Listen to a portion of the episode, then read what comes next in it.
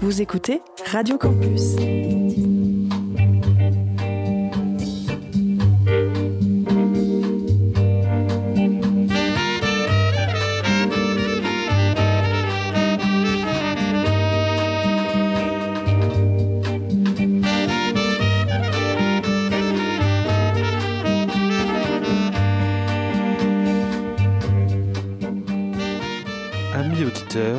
C'est le moment où on se dit que potentiellement nous allons nous faire taper sur les doigts par la directrice de Radio Campus, car nous avons coupé un petit peu très rapidement le top horaire.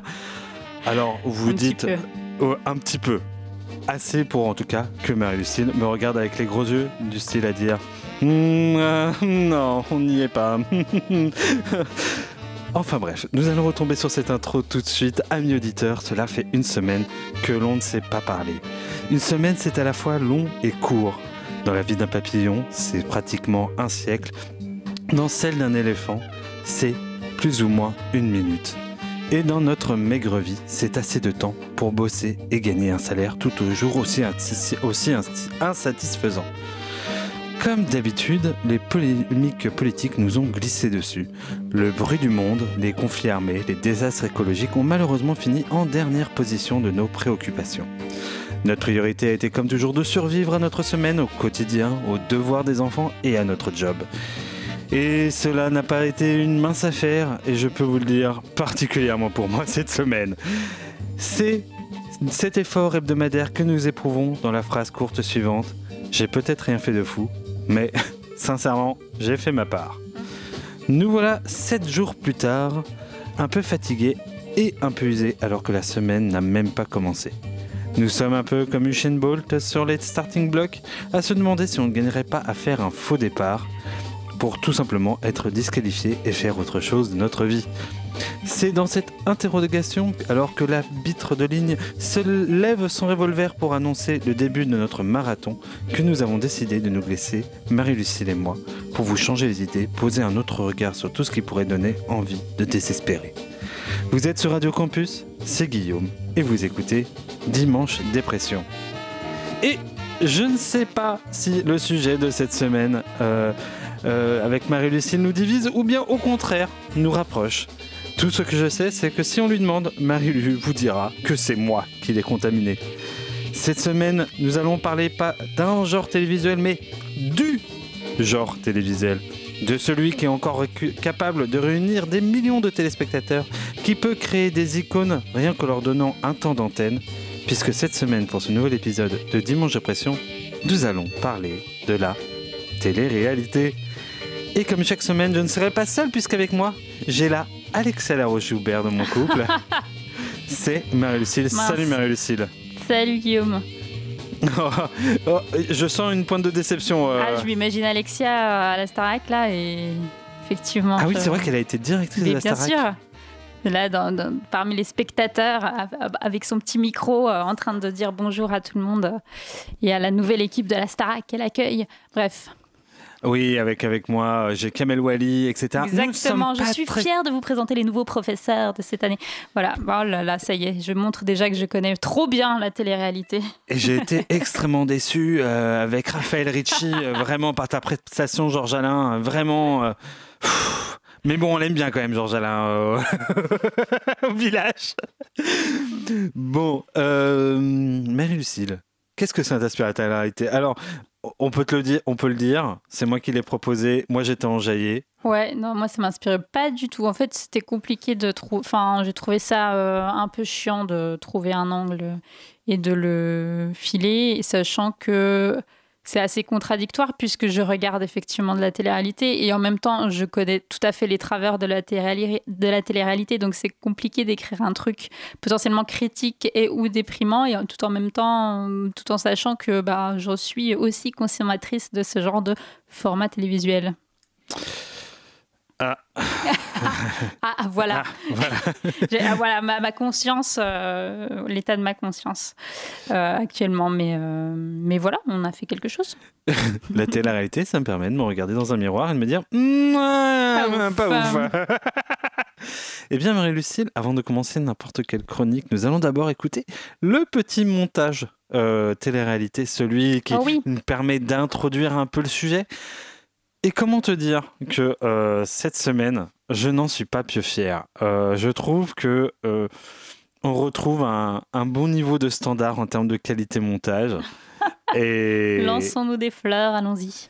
et moi, je l'aime bien. Voilà, je, je le lance. Tu es prête? Je suis prête. Mais c'est la vérité, toutes les histoires, c'est toi Eh ben, je fais des histoires, dis-moi merci T'aimerais bien que je vienne mettre de la feta dans tes chaussures Non, non, s'il vous plaît, je vous jure que Oh je là peux là. pas. Je vous jure que je ne peux pas. C'est. Moi non plus. Eh, je suis pas venue ici pour souffrir, ok Comment s'appellent les habitants de l'île de Madagascar? 5. Les Indiens?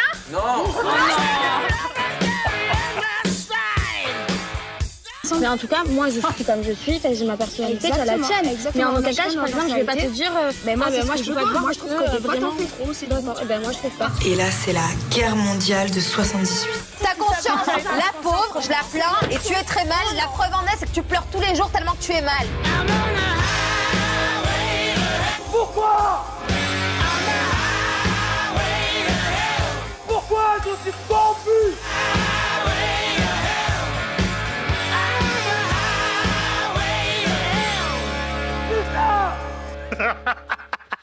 La guerre mondiale de 78. Oh là là. Alors, tu auras connu dans ce montage Nabila. Il y a aussi Kelly Glow. Je euh, me souviens plus de qui des. Marseillais. Ah, ce- les, les connaisseurs Je ne reconnaîtront. sais pas si je la connaissais d'ailleurs. Il y avait pour les Malgaches, euh, c'est Secret Story, euh, je Les ne sais plus. Indiens. Non mais. Voilà. Et et il y a aussi Jessie de- des Marseillais. hein, c'est elle qui dit euh, bah, j'en fais pas trop, etc. Et, la fin- et à la fin, bon, c'est Moundir. Et il y avait aussi Ayem, Ayem qui explique à Marie, I am. à Marie euh, sur Secret Story que oui, elle est malheureuse, etc. Et quand on sait qu'elle a été harcelée, finalement, euh, Marie, Ah oui. et ben voilà. Euh, D'ailleurs, Ayem n'a pas un destin beaucoup mieux puisque aujourd'hui, elle est bloquée au Maroc parce que le père de ses enfants lui les a kidnappés. Mhm. Voilà, bonne ambiance. Sympa. Est-ce que Et la feta, c'est qui La feta dans les chaussettes? Eh ben, je ne sais pas. C'était Ah, un épisode des anges. Voilà. euh, mais Sorti de son contexte, c'est assez drôle. C'est très drôle. C'est très drôle. Marie-Lucille, écoute, c'est le moment, je pense, de ta chronique. Nous t'écoutons. Lance-toi. À brûle pour point, fais-nous rêver. C'est tout. Il n'y a pas de petit jingle ou de musique. Euh. Ok, ça marche, j'y vais tout de suite. Euh, mais déjà, il va commencer par arrêter de se la péter en mode élitiste donneur de leçons. Ça, ça viendra après. Parce que oui, je l'ai déjà dit, et je le redis, je regarde et j'ai regardé de la télé-réalité. Et vous, ça vous est déjà arrivé? Un petit épisode de Love Story pour les plus vieux de nos auditorices? Un petit Colanta, Top Chef ou mieux directement les Marseillais dans un moment d'ennui ou de déprime? Non? Jamais? Eh bien bravo. Moi, si. J'ai regardé pas mal de choses, par curiosité, par envie, par pure paresse intellectuelle, un petit peu effectivement euh, soudoyé ou, euh, ou incité par, euh, par Guillaume. Et je continue. de C'est trop faire. facile. C'est trop Ouais, facile de mais dire c'est- ça. C'est trop facile, mais j'assume. J'assume ma part de responsabilité là-dedans. J'ai regardé avec honte un peu, mais pas tant que ça, parce que ça a au moins le mérite de pas se prendre pour ce que ce n'est pas, c'est-à-dire des programmes pseudo-intellectuels comme il en existe à la télé, mais aussi à la radio, avec des invités qui pensent tout savoir et tout comprendre. Au moins, là, pas de surprise, t'as pas affaire à des flèches. Entendons-nous bien, hein, je conseillerais ni à mes enfants ni à mes amis de regarder de la télé-réalité. Mais s'il faut en parler, eh ben du coup, je peux vous dire que j'en connais quelques-unes. Aujourd'hui, le champ de la télé-réalité est d'ailleurs tellement vaste qu'il semble difficile de s'en affranchir ou d'en avoir jamais eu quelques, au moins quelques échos. Différents genres ont été formalisés que je vais reprendre ici, ce qui permettra de mieux saisir de quoi on parle. Du coup, dans le champ de la télé-réalité, il existe ce qu'on appelle des cajaras.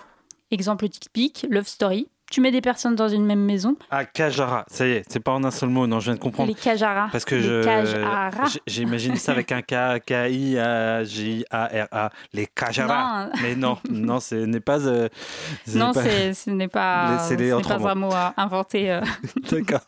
C'est vrai, rats, comme son nom l'indique, où tu mets des personnes dans une même maison et tu procèdes à des éliminations régulièrement. Il existe ce qu'on appelle les télécrochets. Comme la Starac ou encore Drag Race, où des candidats se disputent un prix ou une récompense, souvent d'ordre professionnel. Il y a les téléréalités dites sur l'environnement de la vie, comme par exemple The Island, où des candidats doivent survivre sur une île déserte. Il y a les téléréalités séduction, l'île de la tentation par exemple, où des candidats cherchent l'amour ou viennent tester leur amour, et le concept est basé sur le fait de favoriser des relations amoureuses ou sexuelles. Et il y a les euh, téléréalités de rencontre. petite subtilité par rapport à séduction, là les candidats changent ou sont sélectionnés, comme par exemple L'amour est dans le pré. Il y a les téléréalités sensations, comme par exemple Fear Factor. Les candidats doivent dépasser leurs peurs, leurs angoisses, leurs pires cauchemars. Les téléréalités mode de vie, exemple On a échangé nos maisons. Les candidats échangent leur mode de vie temporairement. Les téléréalités rénovation, comme déco, là le titre est clair. Et les téléréalités dites canulars, où un candidat pense être dans une téléréalité, mais le reste des personnes autour de lui sont des acteurs. J'ai pas d'exemple pour celle-ci, mais. Mon incroyable fiancé ou Marjolaine euh, chez ses princes, c'était ça. Exactement. Oh. là là, on voit le spécialiste. J'ai tellement de références. Et en même temps, pour les deux, je pense que si vous avez moins de 30 ans, vous ne voyez pas de quoi on parle. Et je pense que ça me fait du mal. Mais est-ce que c'est pas une bonne chose qu'il ne qu'il n'ait pas vu ça Parce que mon incroyable fiancé, quand même, c'était douloureusement nul, non oui, il y avait, ça a permis de révéler Laurent Ronac, mais oui, on peut dire que c'était pas foufou. Euh, c'était pas foufou. Mais bon, euh, ils ont connu autre chose. Hein euh. Oui, c'est vrai, c'est vrai. Est-ce que c'était pas mieux avant Est-ce que Il y en a pour toutes les générations, de toute façon, là. Voilà. Il est, il est souvent dit que les télé-réalités, notamment celles dites de Kajara, ont permis d'amener une certaine diversité dans le paysage audiovisuel français. Oui, c'est vrai que Kajara, c'est rigolo quand même, euh, c'est assez représentatif. Ça fait très pseudo euh, sur euh, World of Warcraft. Mais je, déjà de te couper, je, te laisse. Pas de problème. En tout cas, sur la diversité, le CSA réalise chaque année une étude sur le sujet. Et il a été mis en avant que certaines téléréalités pouvaient amener une certaine diversité. C'est vrai que l'arrivée des téléréalités a majoritairement concerné la mise en avant de jeunes entre 18 et 24 ans, femmes et hommes plus ou moins à parité, mais également une représentation de personnes de genre et d'orientation sexuelle un peu plus visible qu'auparavant. On se rappelle que Erwan, en 2017, apparaît dans Secret Story, enfin, euh, et est un candidat de Secret Story, et révèle qu'il est en pleine transition, et ce, à l'âge seulement de 19 ans. On se rappelle également de Stevie Duloft, qui joue sur les codes du genre, ouvertement homosexuel. En 2008, on s'en souvient un peu moins, mais il y a un couple lesbien qui intègre la Maison des Secrets, Nathalie et Samantha. Mais il a toutefois fallu attendre plusieurs années, dont au moins cinq ans après l'avènement du mariage pour tous, pour voir d'autres genres de télé-réalité proposer une diversité, notamment en termes d'orientation sexuelle. À ce titre, les télé-réalités de rencontre ou de séduction, en France en tout cas, ont été très lentes à prendre le train en marche, avec euh, depuis l'année dernière seulement la Villa des Cœurs Brisés qui intègre une femme transsexuelle et un homme bisexuel, et sur des programmes comme L'amour est dans le pré, donc là on sort des Kajara, entre guillemets. Sur des programmes comme L'amour est dans le pré, pareil, l'évolution est lente, même si elle existe. En 2020, l'émission accueille un homme, homosexuel, et un an plus tard, Delphine, une participante, indique rechercher une femme. Il n'en demeure pas moins que, et j'en reviens surtout au format Kajara, que ces types de programmes restent bien calibrés, avec des personnages types, si ce n'est caricaturaux, pour pouvoir tenir en haleine les spectateurs, en sélectionnant en majorité des jeunes et très jeunes, 18-30 ans, grand max, peu diplômés, comme ça on peut mieux les manipuler ou les exploiter, hypersexualisés et, bien évidemment, avec des critères physiques similaires. Les femmes doivent être minces, belles, maquillées, forte poitrine, épilées, cheveux longs ou mi-longs, et les hommes musclés. Oui, c'est toujours moins exigeant avec les hommes. Hein. Et euh, quand une certaine diversité apparaît, elle doit servir le scénario. Sur le sujet, je vous conseille d'ailleurs l'excellente série qui s'intitule Unreal, où la co-créatrice féministe, Sarah Gertrude Shapiro, sait de quoi elle parle puisqu'elle a été productrice pendant 9 ans de The Bachelor aux USA. Dans cette série, on suit la productrice d'une émission similaire, partagée entre sa conscience professionnelle et sa conscience morale en prise avec une réalisation sans scrupules, qui cherche à faire du buzz au détriment des candidats, ce qui va conduire à des situations assez dramatiques. Cette série, elle résonne aujourd'hui très fortement avec les scandales dont ont pu être mis en cause certaines productions, avec des accusations d'agression et d'harcèlement sexuel par des participants à ces téléréalités.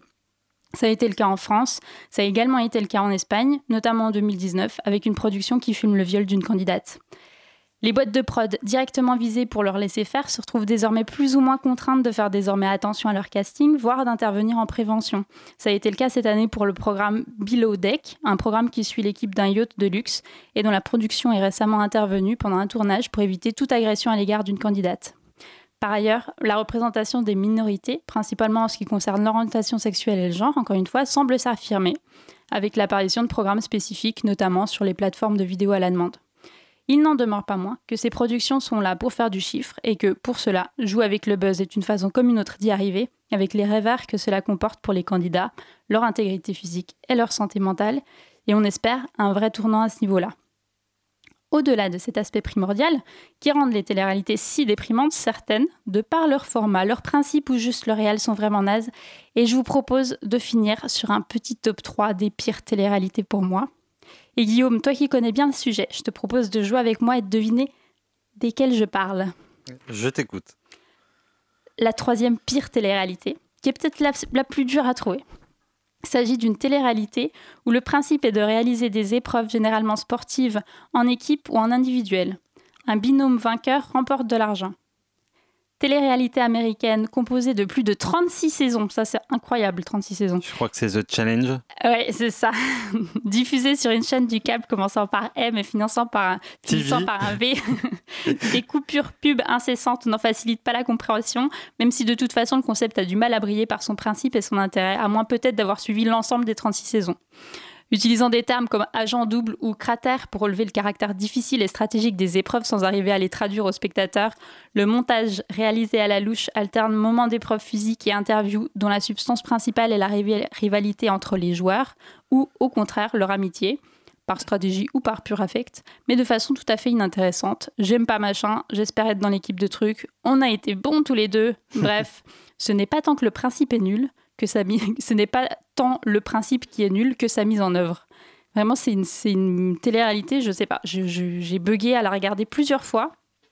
Je, je me suis, je sais pas, mhm. acharnée peut-être à la regarder et vraiment, elle n'a aucun intérêt. Je pense que sa longévité sur MTV est due à son prix, qui, à mon avis, est une télé-réalité qui ne vaut pas très cher et qui génère pas mal de buzz. Pas mal de buzz.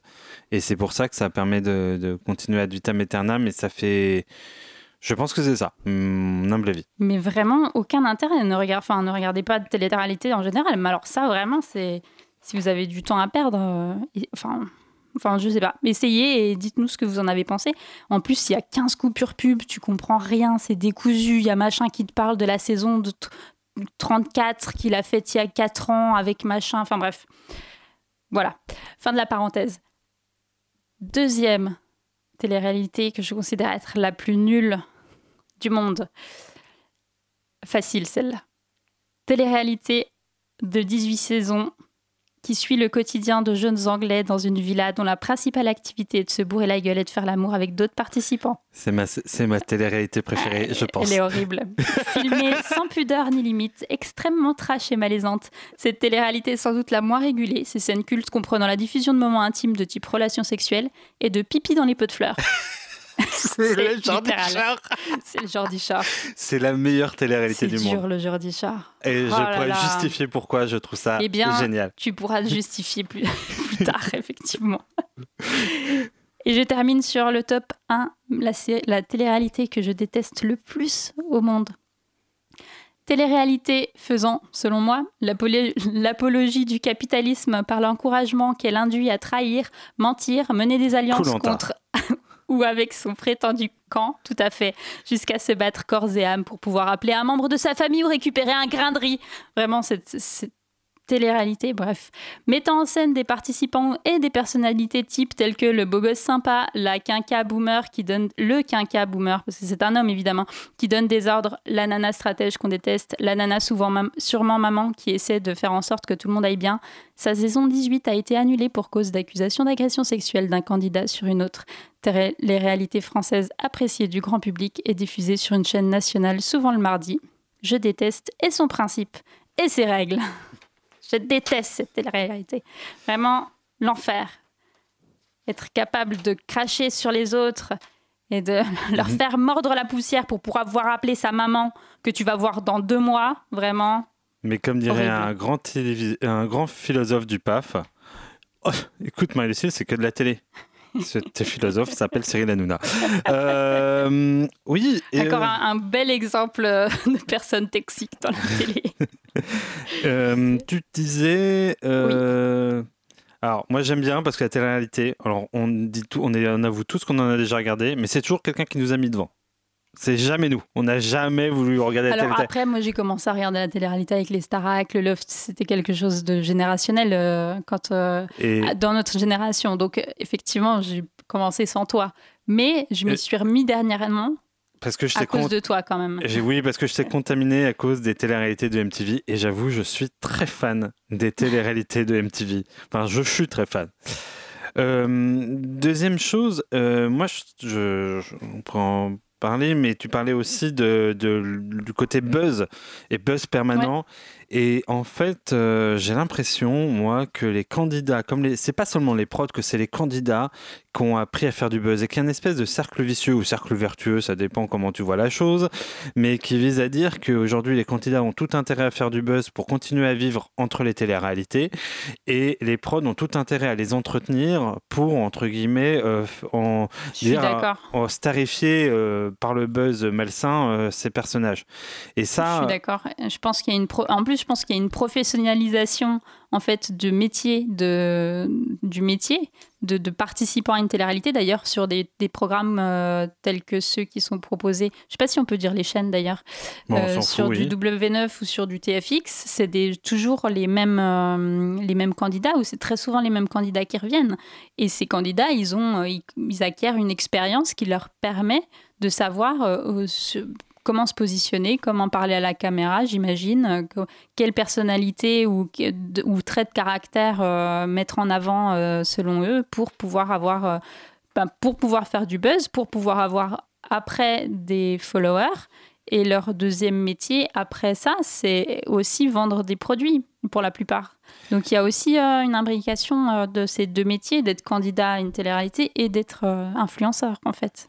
Et c'est là où on arrive, je dirais, à un troisième point pour moi, qui est la conséquence de ça, c'est que j'ai la, sensation, et c'est là où on va expliquer, je vais expliquer peut-être pourquoi j'aime tant le Jordi Shore et pourquoi euh, euh, j'aime moins la télé-réalité française, c'est que moi j'ai très fortement l'impression qu'en France, il y a quand même une quintessence euh, du faux, c'est-à-dire que tout est faux, tout est monté et tout est très pudibond. Ce qui amène parfois à cacher tout un lot de choses, à ne pas en parler et ce qui fait que bah le pire même le pire est caché. Et ça sonne pas authentique et ça sonne pas et parfois ça amène à des à, des silences qui sont très très malaisants.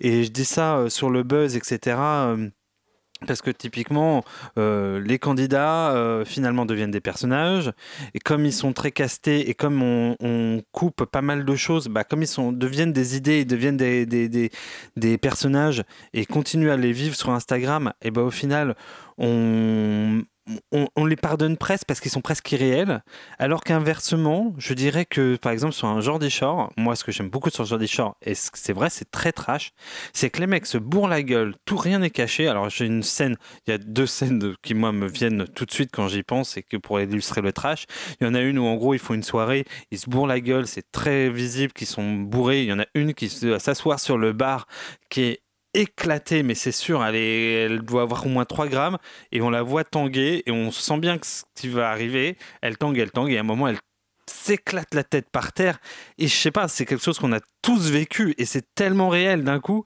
et l'autre, c'est quand ton pote bourré finit par chier dans les plantes. C'est, ça arrive. Ça arrive. Et, euh, mais oui, voilà. ça- mais alors je suis partagée parce que je, moi je pense pas que le trash soit, un, soit synonyme d'authenticité. Et pour le coup, euh, effectivement, on a tous été bourrés et on a tous euh, pu faire des trucs plus ou moins fous sous l'effet de l'alcool. Mais est-ce que ça veut dire que déjà c'est vraiment toi? Et en plus, à des. à Non, des enfin, monté. évidemment, en plus, on le monte et en plus, tu as l'impression dans le genre des chars qu'ils font absolument que ça. Moi, je ne je serais pas étonnée. Euh, je sais pas comment ils montent ça, mais je ne serais pas étonnée qu'ils finissent alcooliques. C'est même, enfin, je trouve ça Ah, gênant même pour eux, je pense. parce qu'ils ont un rythme et une consommation d'alcool qui est impressionnante quand on voit leur état. Alors peut-être que euh, ils font ça qu'une fois par mois ou une fois tous les deux mois, je ne sais pas, mais peut-être aussi qu'ils sont, qu'ils, qu'ils prennent deux mois euh, et qu'ils se biturent euh, pendant deux mois, et c'est, ça pose quand même problème. Mais ensuite, je suis pas sûre que montrer des scènes euh, d'hyper-alcoolisation ou euh, des scènes trash euh, signifie qu'il soit, que les personnes soient authentiques. Et d'ailleurs, sur ce programme-là, c'est quasiment toujours les mêmes personnes qui reviennent. En tout cas, il y en a beaucoup qui reviennent sur plusieurs années.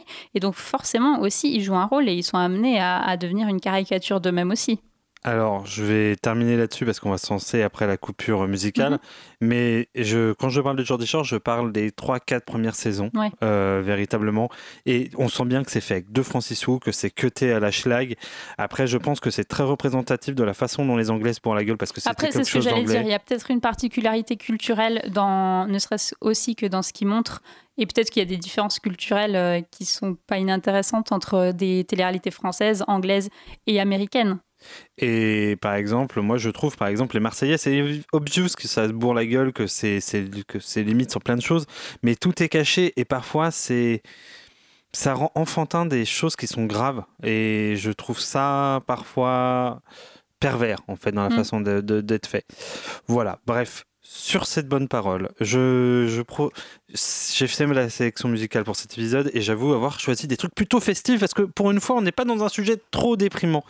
Et ce que je vous propose pour cette première coupure musicale, c'est une artiste hollandaise. Et je me disais, mais elle fait pas tant d'écoute que ça, mais c'est normal en même temps. Qui parle le néerlandais? Et pourtant, c'est festif, c'est chouette.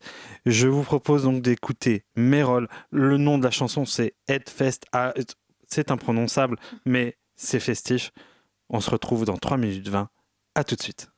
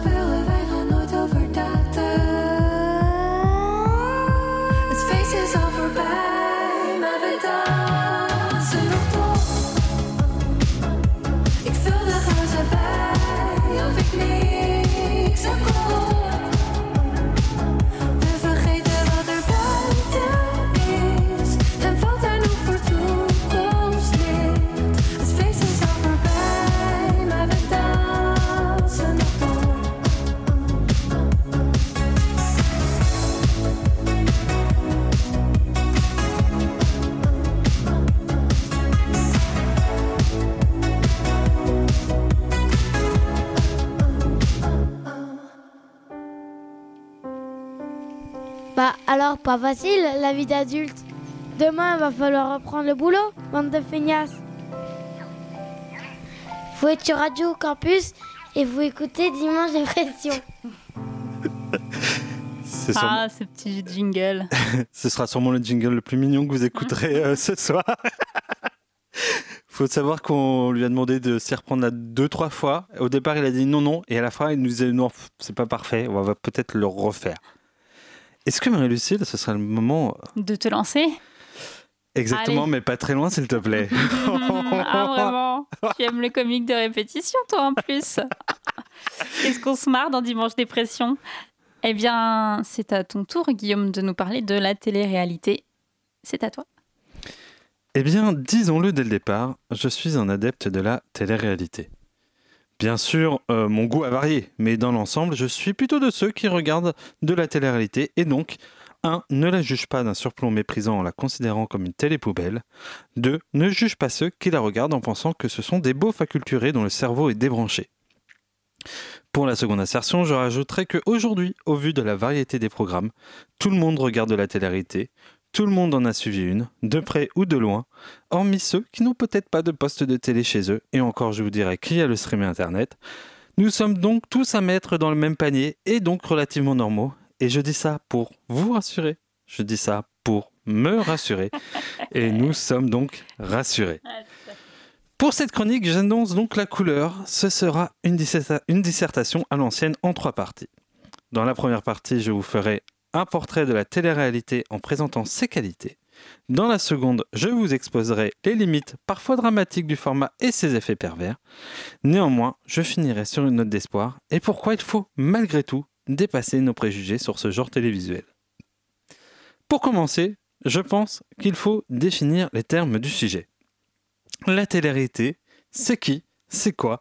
Est-ce que ça se mange? Est-ce que cela permet de comprendre, de comprendre comment les taupes arrivent à se reproduire malgré leur cécité? Questionnement que nous avions déjà la semaine dernière et qui, je pense, reviendra assez souvent. La télé-réalité, c'est plus ou moins un show de TV représentant la vie des vrais gens sur lesquels on pose un narratif plus ou moins honnête à l'aide de plusieurs procédés, parmi lesquels 1. Le montage, pour donner une cohérence à un ensemble de séquences. 2. Un narrateur qui commente l'action pour lui donner du sens ou de la continuité. 3. Souvent des interviews qui permettent de contextualiser et donc à nouveau de recentrer l'action, sachant que c'est le- c'est généralement le moment préféré de Marie-Lucille, puisque il vise à répéter euh, ce qui s'est passé. euh, genre, Exactement. le narrateur dit Ah, dis donc, Julie s'est énervée contre machin. Et dit Ah oui, j'étais Je énervé. suis hein. vraiment énervée. ok, merci. C'est plus ou moins ce que fait déjà un reportage ou un film. La seule différence, c'est que plutôt que de voir des acteurs, nous voyons des vrais gens dans des situations plus ou moins imposées. En France, le genre a été introduit en 2001 avec l'émission Love Story. J'avais alors 15 ans.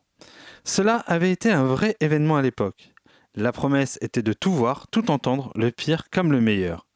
La production avait tout rendu sensationnel. Cela avait commencé d'ailleurs sur les chapeaux de roue, avec ses levées de boucliers, ses partisans et ses détracteurs. On allait voir ce qu'on allait voir, et au final, est-ce qu'on a vu ce qu'on devait voir? Eh ben, spoiler alerte, non, c'était grave chiant. Heureusement que Loana et Jean-Édouard avaient décidé de copuler dans la piscine au bout d'une semaine, sinon nul doute que le show serait retombé à plat. Cependant, souvenons-nous que lors de sa sortie du loft, Loana a littéralement remonté les Champs-Élysées sous les Viva. Loana, Champs-Élysées, Ah ouais. Viva. Je vous laisse intégrer le délire mentalement avant de reprendre. À partir de là, on a le droit à une déferlante avec des téléréalités anglais justement pour éviter l'emmerdement et donner de la matière au programme. Ainsi, plusieurs émissions du genre ont émergé avec différents thèmes, différentes manières de tourner et de raconter comment, pa- comme par exemple L'amour est dans le pré, Maman et ses lèvres, Love is Blind, Colanta, Les 50 et j'en passe et des meilleurs. La liste pourrait être longue car même au-delà du format à la française, on peut trouver beaucoup d'autres formats anglo-saxons avec, des high concepts plus ou moins originaux. J'ose le dire sur la forme, cela fait de la télé-réalité sûrement un des genres les plus riches du paysage audio- audiovisuel. Pourquoi? Parce que la télé-réalité ne s'est jamais séparée de son caractère sulfureux. Pour beaucoup, elle reste un sous-genre pour ados décérébrés et ménagères en manque de fric pour une augmentation mammaire. Mais la télé-réalité est parfois aussi le lieu de toutes les audaces. Elle partage avec le cinéma d'art et d'essai d'être fauchée et underground. En ce sens, elle peut se permettre tout. Mais la comparaison s'arrête là. Je le dis parce que j'ai bien peur, et je, le vois, je la vois à travers la vitre, que Marie-Lucille, cinéphile dans l'âme, me fasse un infarctus. Pour terminer sur ce premier point, latéralité prend bien son nom au sens où, même fictionnée, elle est connectée au monde dans lequel nous vivons. Ainsi, au-delà de ce qu'on pourrait croire, c'est le genre audio- audiovisuel ou la diversité. Alors, pas de genre, c'est certain, mais d'origine, euh, enfin de genre, pas de, de sexualité, enfin je ne sais plus comment- D'orientation sexuelle. D'orientation sexuelle, est la mieux représentée. Et ce n'est pas moi qui le dis, il le dit, c'est une étude du CSA. Donc, dépréciée par tous et victime de préjugés, la télé-réalité peut se permettre toutes les audaces, qu'elles soient innovantes ou au contraire d'un mauvais coup. Deuxième partie. Et c'est là que le bas blesse, et je, le bas blesse, euh, particulièrement dans cette audace. La télé-réalité est capable du meilleur, mais elle peut aussi contenir tout ce qu'il y a de pire. D'abord, depuis 2-3 ans, elle peine à se renouveler. Chaque semestre a le droit à sa saison des Marseillais et autres villas. On y suit les mêmes candidats avec les mêmes histoires se gueulant les mêmes horaires pour de rire ou non. Les audiences de ces téléréalités se sont d'ailleurs effondrées. Plus personne n'est là pour regarder Julien Tanti et Paga faire les mêmes conneries à base de nourriture dégueu et de jeux dans la piscine. Plus personne n'a envie de mater les mêmes apprentis acteurs se ridiculiser dans les anges. Peu de monde se sont concernés par les déboires amoureux de Julie, Inès ou Mélanie, tant elles sont comme factices. Bref, la télé-réalité de bande, née dans les années 2010, est devenue ringarde. Leurs candidats sont même devenus quarantenaires. Le tout fric qu'ils incarnaient semble décalé. Tous sont revenus de Dubaï comme une évidence que l'ère de l'influence et du dropshipping avait fait son temps. On pourrait aussi questionner le message des téléréalités considérées, con- considérées comme plus qualitatives. Par exemple, Colanta et Top Chef sont des téléréalités qui glorifient la compétition. L'homme devient alors un loup pour l'homme et le libéralisme s'incarne en 1080p dans une lutte à mort où seuls les prétendus meilleurs s'imposeront. Rappelons que depuis pratiquement deux décennies, les cuisiniers se battent contre la di- dictature des étoiles Michelin et la pression qu'elle suppose. Autant dire que Top Chef prône tout l'inverse. Que dire des émissions comme un dîner presque parfait ou un mariage pour une ligne de miel qui fait s'affronter des pauvres pour les divertissements d'autres pauvres? J'irai même plus loin. Il instille même l'idée que les pauvres peuvent faire aussi bien que les riches en, en termes de qualité de vie, etc. Il n'empêche que Ginette, dans un dîner presque parfait, va bien bouffer du poulet OGM de chez Lidl. Sur le plan des mœurs, ce n'est même pas mieux. MeToo est passé par là et les outrances de ces formats ne sont plus acceptables. Les clichés d'hier sont devenus les malaises d'aujourd'hui. Et cela ne s'arrête pas là. Les différents scandales liés à des candidats ont amplifié ce décalage. Comment ne pas s'inquiéter pour telle ou telle candidate quand on sait que Ilona Goss a été réunie avec Julien Père, présumé de violence euh, domestique à son encontre à cette époque-là? Comment ne pas être dégoûté quand on sait que cela a été discuté devant les caméras lors de très violentes disputes et remonté par la suite pour, euh, pour invisibiliser les actes de l'un et la détresse de l'autre? Et encore, ce n'est pas tout. Rappelons qu'on a parlé de mort accidentelle sur Colanta et que c'est ni plus ni moins qu'une ni plus télé-réalité d'aventure a été annulée suite à la mort de ses participants, tous sportifs de haut niveau, parmi lesquels Camille Muffat, Alexis Vastine et Florence Artaud. Ainsi, il ne faut pas être dupe quand on regarde de la télé-réalité. Rien n'est gratuit, tout est politique. Troisième partie. Néanmoins, la télé-réalité a quelque chose de particulier que tous les autres programmes n'ont pas. Une fois qu'on gratte le vernis, qu'il est- soit celui de la bêtise ou du montage léché de Top Chef, ou autre amour, de la, amour est dans le pré, la télé-réalité, c'est ni plus ni moins que la tragédie grecque du 21e siècle. Oui, Marie-Lucille, Hmm. je le dis et je l'affirme. Dans son livre Mythologie, Roland Barthes évoquait cela dans son article sur, la- sur le catch. Lors des combats, on y retrouvait ainsi des, des récits mythologiques de l'Occident à travers ses tropes et ses personnages. C'est exactement la même chose dans la télé-réalité. Pour les personnages, on retrouve souvent le gentil, le méchant, le fantasque, le sérieux, le politique. Pour les tropes, on a la rivalité, la solidarité, la trahison, l'impossible réussite, la malédiction. Bref, rien de nouveau sous le soleil. Cependant, comme dans le catch, l'apparence du réel magnifie ces récits. Il les perpétue, les entretient, les renouvelle. Et ce dernier point est à mon sens particulièrement important. Je disais dans ma deuxième partie que la télé-réalité connaît une crise depuis plus ou moins trois ans, qu'elle avait testé ses limites. Je dirais plutôt que ce genre, si connecté par essence aux préoccupations de son époque en tant que genre populaire, a connu le même bouleversement culturel que nous. Elle a connu le Covid, Black Lives Matter, les Gilets jaunes et MeToo. D'un coup, elle s'est retrouvée en décalage avec son auditoire. Elle avait déjà muté sur la forme en devenant des, les émissions les plus regardées en stream. Elle mute désormais sur le fond. Aujourd'hui, puisque tout autre support, elle est acculée pour survivre.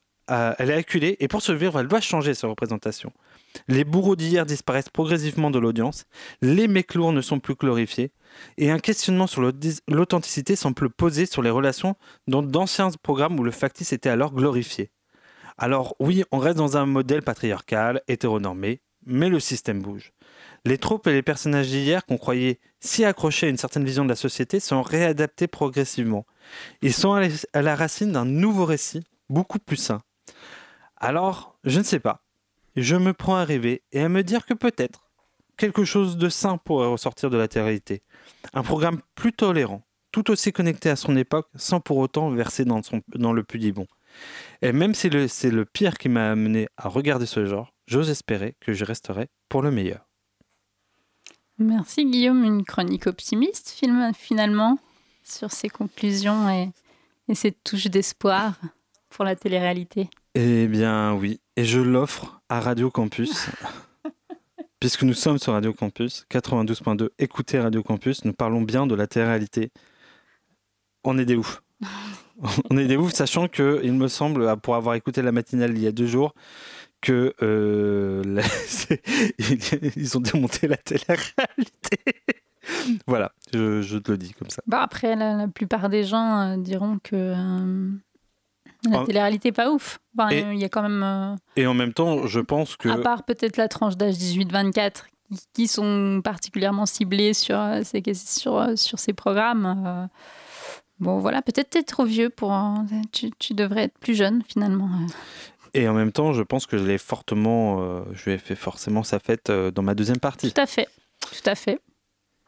Et c'est Tu vrai, n'as pas été tout, je n'ai pas tout été blanc tendre. ni tout noir finalement. Mais c'est vrai que, euh, oui, je, je- pense, enfin, du moins j'espère. Aujourd'hui, on parle euh, de minorité de genre, de minorité en termes d'orientation sexuelle. On, on a posé ces questions-là et on a posé euh, la question de leur représentation et de leur réalité. Et aujourd'hui, je le dis en tant que eh, homme cisgenre élevé dans le patriarcat, euh, on n'a pas beaucoup de récits, euh, en tout cas euh, de, ré- de récits classiques où ces minorités apparaissent, où elles, sont, les- elles deviennent des personnages de ces, de ces récits parce qu'ils sont très fortement marqués par nos normes patriarcales. Et aujourd'hui, la télé-réalité, elle, est, elle prend pleinement ces récits-là à pleine main puisque c'est le fond de, de ces histoires. Et elle amène ces personnages-là et peut-être elles vont amener aussi à bah, donner des, des- des visages et des, des récits Oui, pour ces personnages-là. Euh, pour on ces aimerait qu'elle le fasse plus aussi. euh, Enfin, je suis assez mitigée sur cette question. Et c'est dommage que, par exemple, la télé-réalité n'ait pas pris ce, ce pli-là. Euh, elle le prend, mais je trouve qu'elle a été un peu lente à le faire. Et alors qu'elle aurait pu effectivement être euh, un endroit où le récit des minorités se, se- se construit. Et malheureusement, je trouve que, mais en même temps malheureusement et en même temps ça semble évident au vu des intérêts euh, de, des, boîtes de prod, mais euh, euh, ouais, je trouve qu'elles ont un peu tardé. Alors peut-être qu'elles se rattraperont par la suite, mais euh, il y avait sans doute quelque chose à jouer là-dessus. J'ai une dernière question avant d'arriver à la coupure musicale, car finalement on y vient vite. hein. C'est est-ce que euh, aujourd'hui l'avènement du streaming n'est pas la prolongation de la télé-réalité, au sens où la télé-réalité, la promesse de la télé-réalité, c'était de filmer la vraie vie, et le streaming filme, euh, c'est n'importe qui peut devenir un héros dans sa chambre et se filmer en direct et faire le storytelling qu'il veut sur sa personne. Et aujourd'hui, on a tendance, Mm. euh, l'authenticité qu'on a perdue dans la télé-réalité, est-ce qu'elle, on la retrouve pas dans le stream? Est-ce que toi, tu penses que potentiellement, il y a quelque chose qui se joue là? Est-ce que peut-être aussi, c'est ce qui a ringardisé la télé-réalité? Je suis pas sûre parce que je sais pas si. Enfin, c'est une bonne question. Est-ce que les, les, les consommateurs de stream sont les mêmes que les consommateurs de télé-réalité? A priori, oui. Quand on voit sans doute euh, pour qui se destine euh, une, une plateforme comme Twitch, par exemple. Euh, et en même temps, je suis pas sûre qu'on aille chercher la même chose sur, euh, sur, euh, sur une plateforme de stream que sur un programme de télé-réalité. je, je, pense que la narration est quand même différente. Quand on suit quelqu'un sur que ce soit un aspect créatif, un jeu vidéo ou, euh, ou, même euh, un chat de dialogue, on ne va pas chercher la même chose que quand on suit une télé-réalité comme Les Marseillais, où on est dans, comme tu disais, dans quelque chose, je pense, de beaucoup plus cathartique, de plus euh, de la recherche de d'émotions, de sentiments. Quand tu vas parler ou quand tu vas aller voir quelqu'un qui, qui, qui, qui, joue à quelque chose ou qui parle avec toi, tu es plus dans l'échange et, et dans la communication, il me semble. C'est pas, enfin, j'ai l'impression que les, les objectifs sont pas tout à fait les mêmes. Alors oui, maintenant que tu me le dis, oui, d'une. Mais euh, ceci étant dit, j'ai l'impression que au vu des nouveaux formats de, de, de stream, par exemple, je pense au GP Challenge, quelque chose que je n'ai pas regardé euh, parce que je suis un homme de plus de 30 ans, presque 40, et que j'en ai rien à secouer. Euh, mais par exemple, euh, quand ils ont fait la course, en fait, on a retrouvé des personnages, on a retrouvé quelque chose de, de pas de scénarisé, mais sur lequel on a refait oui, un. C'est possible que sur des événements comme ça, ouais, peut-être plus, effectivement. Et en même temps, Squeezie, on le met dans une, euh, dans une case dans laquelle on ne met pas Bagheera et Horty, et etc., etc., avec des fans très différents. Et en fait. Et le même sexisme. Euh, Exactement. Non, mais c'est vrai. et, et, en même temps, on fait un espèce de storytelling de ça euh, en fond. Alors, pas forcément de façon officielle comme peuvent les faire les télé-réalités, parce que la télé-réalité, ils aiment bien, comment dire, communiquer sur leur couple, etc. Mais en même temps, il y a cette espèce de, de, récit de fond entre les trentenaires qui se retrouvent plus dans les valeurs des vingtenaires, qui, euh, par exemple, pour le Z-Event, ne se rencontrent plus. Il y a des phénomènes de communauté et j'ai l'impression qu'il y a un espèce de storytelling qui est presque le même que la télé-réalité, alors que la télé-réalité, elle, paradoxalement, euh, cherche de plus en plus euh, à gommer euh, les choses qui étaient problématiques. Justement, on en parlait, typiquement avec les, les télé-réalités de Netflix et compagnie qui, d'un coup, font des choses différentes, amènent de nouveaux sujets, particulièrement venus des États-Unis, où, par exemple, on a c'est vrai, on a binge-watché euh, tout Love is Blind, de, Love is Blind aux États-Unis, Love is Blind Brésil, Love is Blind mhm. Japon, amenant bah, des différences culturelles et des visions et des choses. Enfin voilà, et il y a une volonté euh, d'apporter un nouveau récit et de peut-être apporter de nouveaux personnages. Et là, d'un coup, ça paraît un peu moins authentique. Et cette authenticité qu'on ne retrouve plus, et eh ben, on la retrouve en stream euh, à travers des gens qui, qui utilisent vachement le jeu aussi. Parce que c'était ça l'arrivée de la télérité. Il y avait le côté jeu, jeu, jeu, jeu, jeu, et moi je vis mon truc, etc. Et en fait, ça, ça on le considère presque plus comme crédible et de moins en moins crédible puisque en fait il est de plus en plus monté et, et scénarisé en tout cas sur les ce que je disais donc sur les télé qualitatives alors que sur le stream typiquement je je je et là c'est le mec il lâche ses tripes quoi. Alors oui on regarde un jeu on regarde quelque chose mais on a presque l'impression que Twitch de plus en plus euh, fait de la télé. Et donc euh, remet en avant ces récits là oui c'est possible c'est possible et en tout cas ça me euh, ça me fait penser au fait qu'il y a pas j'ai l'impression qu'il y a une tendance aussi pour les candidats de télé-réalité d'ouvrir des, des, des, chaînes Twitch. Alors avant, c'était YouTube. J'ai l'impression que c'est en train de se déporter vers, euh, vers Twitch. Alors est-ce que c'est une volonté aussi de paraître plus réel, peut-être un peu plus. Ou est-ce que c'est la simple continuité de leur business euh, Je pense que c'est des raisons. C'est des raisons économiques. C'est parce qu'il y a eu la loi sur l'influence qui a été passée et aujourd'hui ils peuvent plus faire de loi euh, de dropshipping. Je pense que euh, beaucoup sont revenus de Dubaï parce que c'était plus intéressant et justement pour faire ce genre de business là et qu'aujourd'hui bah question finance, ils sont un peu limités. Et la chute de Magali Berda, par exemple, euh, est donc de le côté influence. La chute, euh, c'est sympa. Mais... Bah, en un sens du business de l'influence, si. Euh, mhm. c'est plus si facile de vendre tout et n'importe quoi. Voilà. Sûr. Sur ce, Marie-Lucille, je vais lancer la compure musicale. Et je me suis dit que hum, pour cette semaine, on, allait, on avait le droit à des gens qui étaient voilà, qui se lâchaient devant des confessionnals, qui étaient allés pas bien, etc. Et j'ai choisi donc un groupe québécois qui nous chante une chanson vulnérable comme un chaton.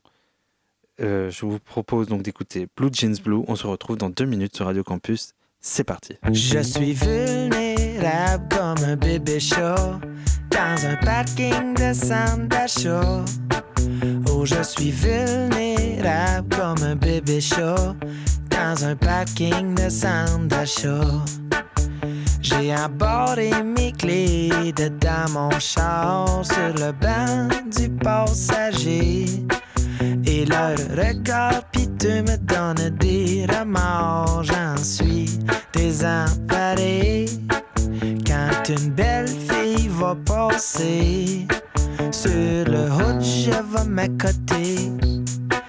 Les mains dedans les poches, comme si j'étais bien relax, que j'avais temps à tuer.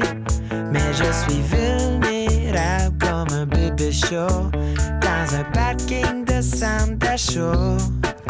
Oh, je suis vulnérable comme un bébé chaud dans un parking de centre d'achat. Puis y a toujours un gars qui connaît ça, qui traîne toujours un support. Puis par en dessous du rubber, il va taponner sans compter les heures. Et est pas question qu'il lâche sa mission, même s'il est en Simonac.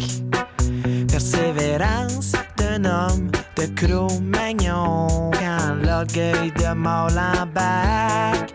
Mais je suis vulnérable comme un bébé chaud dans un parking de centre d'achat. Oh, je suis vulnérable comme un bébé chaud dans un parking de.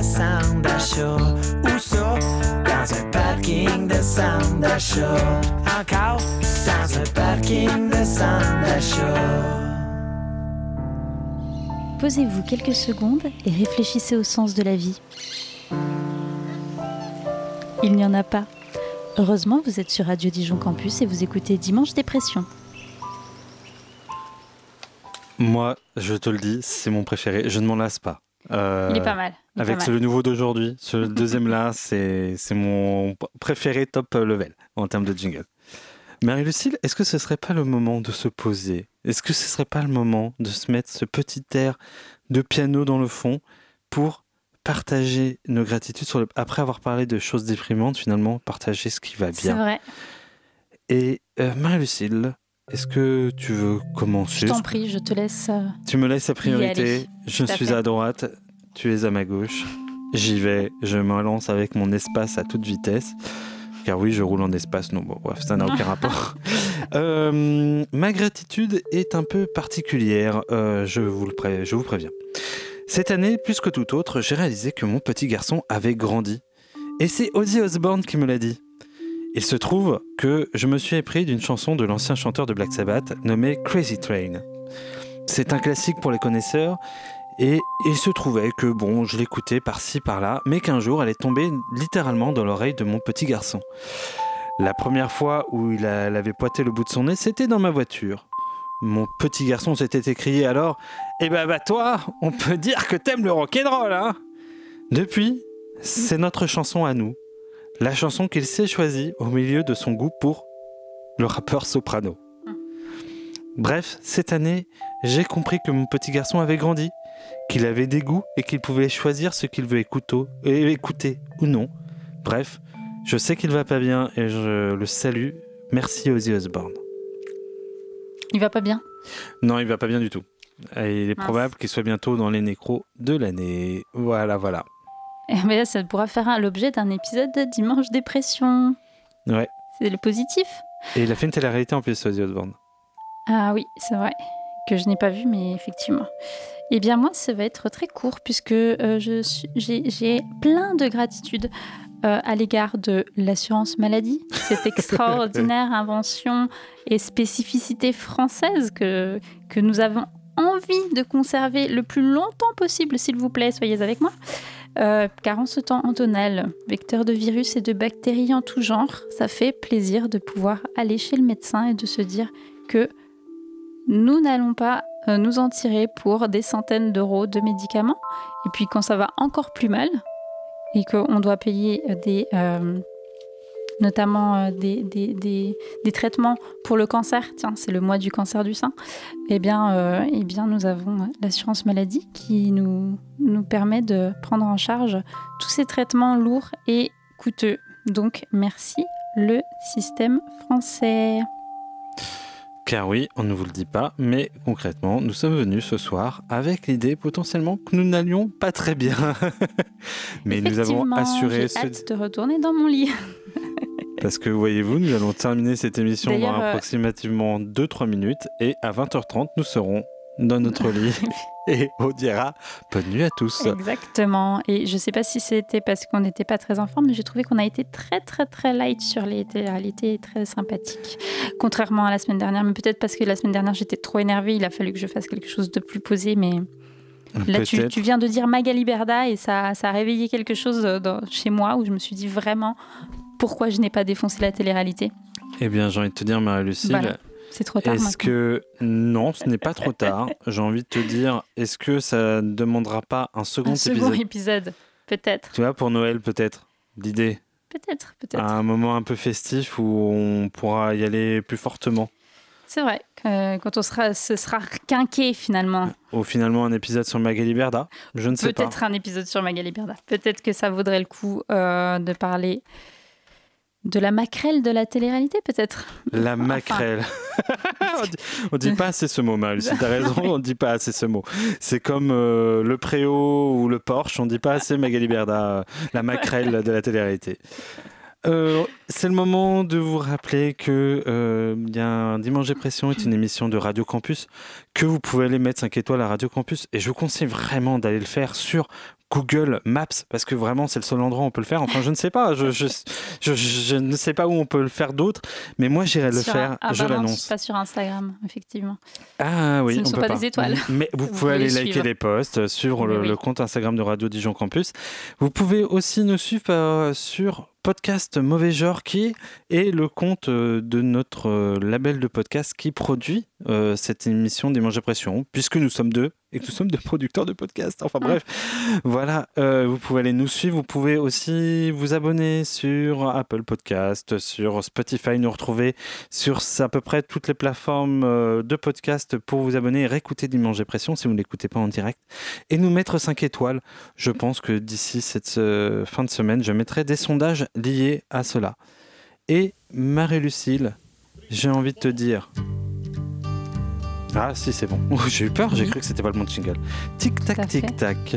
Toutes les bonnes choses ont une fin.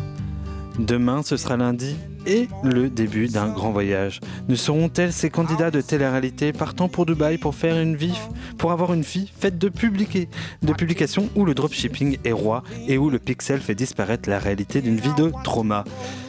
Mais le point positif, Marie-Lucille, quand on y pense, c'est que demain, vous ne serez plus qu'à 6 jours de dimanche dépression, qu'à l'avantage d'un dimanche. Tu sais qu'il revient toutes les semaines, Bonne semaine à tous. À dimanche prochain. un dimanche prochain. Ciao, ciao. I left my home in Georgia and I headed for the Frisco Bay. Cause I've got nothing to live for. And look like nothing's gonna come my way. So I'm just gonna sit on the dock of the bay, watching the tide roll away. I'm sitting on the dock of a bay, wasting time.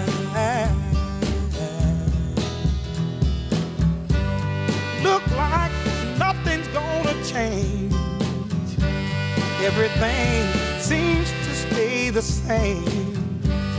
I can't do what ten people tell me to do, so I guess I'll remain the same. Sitting here resting.